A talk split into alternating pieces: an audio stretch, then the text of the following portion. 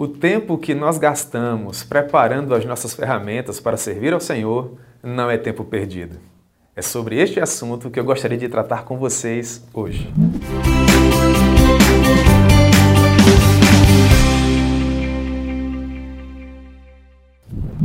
Muito bem. Essa frase é uma frase do pastor Hernandes Dias Lopes e eu concordo plenamente com ela. O tempo que nós gastamos nos preparando para servir ao Senhor não é tempo perdido. E para que eu possa exemplificar o que eu me proponho a compartilhar com vocês hoje, eu gostaria de caminhar um pouco com vocês no capítulo 2 do livro de Neemias. Ora, nós conhecemos um pouco da história de Neemias. No capítulo 1, ele ouviu a situação de como se encontrava Jerusalém, com as suas muralhas destruídas, as suas portas queimadas a fogo e todo o caos que imperava naquela cidade por ocasião daquele momento histórico.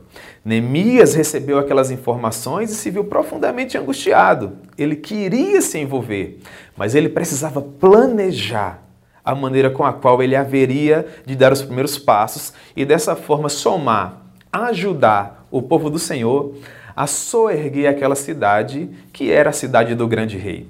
Portanto, no capítulo 2, nós encontramos justamente quais os passos traçados por Neemias para a conclusão daquele projeto, ou melhor dizendo, para dar início àquele projeto já apontando para a sua conclusão. Neemias era um visionário, um grande líder, alguém que conseguia enxergar muito à frente do seu tempo.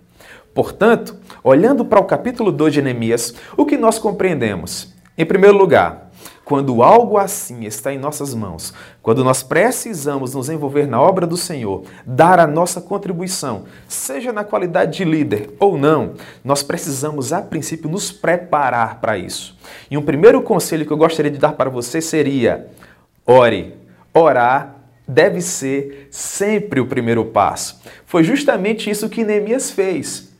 No intervalo de tempo entre o capítulo 1 e o capítulo 2, nós percebemos que por cerca de quatro meses Neemias esteve orando.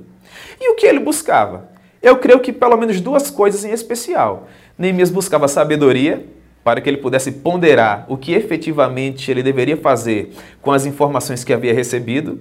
E em segundo lugar, Neemias procurava por discernimento com quem eu posso contar, de que eu posso me utilizar para finalmente colocar esse plano em prosseguimento. Portanto, esse seria o primeiro passo. Ore, busque a Deus, procure estar sensível à voz do Senhor. Em segundo lugar, Neemias conseguiu amealhar uma oração piedosa e profunda com um maravilhoso planejamento. Neemias sabia que, na qualidade de copeiro do rei, uma provável resposta de Artaxerxes seria que Neemias não deveria se envolver com aquilo, que aquele assunto era um assunto muito auspicioso para um mero servo doméstico, um copeiro que estava propondo o copo na mão daquele monarca. Neemias entendia que se ele não tivesse um, pro, um projeto bem arquitetado, dificilmente ele conseguiria envolver o monarca, que haveria de lhe dar a permissão para pôr o projeto em andamento. Portanto, é justamente isso que ele se propõe a fazer. Ele tece o projeto, ele o planeja, ele gasta tempo nele, até que finalmente Deus cria a oportunidade de Neemias propor o projeto, de Neemias apresentá-lo. E nós entendemos, à luz da leitura do capítulo 2, que o Senhor fora com ele e o rei finalmente lhe deu permissão para que ele pudesse levar toda aquela empreitada auspiciosa à frente. Isso nos leva a um terceiro passo. Perceba, Neemias começou com oração, em segundo lugar, Neemias planejou muito bem o que ele deveria fazer. Em terceiro lugar, Neemias traçou metas, Neemias traçou objetivos. E finalmente, Neemias foi até Jerusalém para ver em loco o estado real no qual aquela cidade se encontrava. Perceba, ao que parece, Neemias ele nunca havia colocado os pés em Jerusalém, nunca havia colocado seus olhos ali. Ele conhecia a cidade de ouvir falar, mas quando finalmente ele chega à cidade e caminha por ela, ele sente a real necessidade da cidade. Portanto, o que ele faz? Ele amealha um planejamento que a princípio ele havia tecido para tratar com o rei, com a real necessidade de Jerusalém, traçando metas e objetivos. Previamente, ele já havia se preocupado com os recursos, ele já havia pedido cartas ao rei, de modo que pudesse apresentar essas cartas aos governadores, para que, com base nela, ele auferisse os recursos que ele precisaria para reconstruir os muros e colocar as portas mais uma vez nos seus devidos lugares. O que nós aprendemos com isso? Que a oração é importante. Mas a oração não dispensa a ação. Neemias compreendia isso muito bem.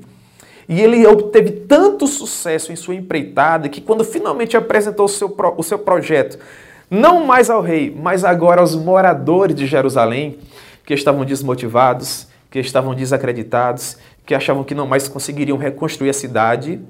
Quando Neemias finalmente apresentou o projeto, essas pessoas que se encontravam desta maneira recobraram ânimo, se animaram para reconstruir os muros, para recolocar as portas no lugar.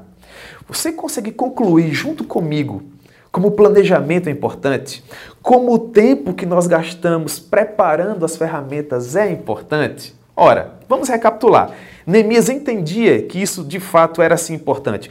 Portanto, antes de mais nada, ele se propôs a orar, ele planejou muito bem e depois ele conheceu a realidade da cidade, sempre com metas e objetivos bem claros, bem específicos em sua mente. Após ele ter percorrido esses três passos iniciais, ele finalmente pôs a mão na massa, ele iniciou a obra, finalmente passou a agir. E o resultado é que uma muralha que há mais de um século estava em ruínas, portas que estavam queimadas, há tanto tempo, em 52 dias foram soerguidas e o nome do Senhor fora glorificado. É justamente isso que eu gostaria de sugerir a você.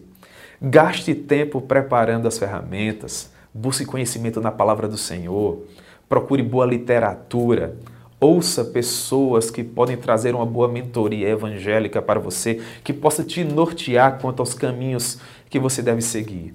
Quando finalmente o Senhor Deus, em graça e misericórdia, te concedeu o preparo que você precisa, então finalmente entre em ação. Faça valer a pena. Construa as muralhas, reedifique as portas, glorifique o nome do Senhor, se envolva na obra, porque seguramente agindo assim, você estará vivendo para a maior glória de Deus. Ok? Então, estes seriam os conselhos que eu teria para você hoje. Um forte abraço e que Deus abençoe. Até a próxima.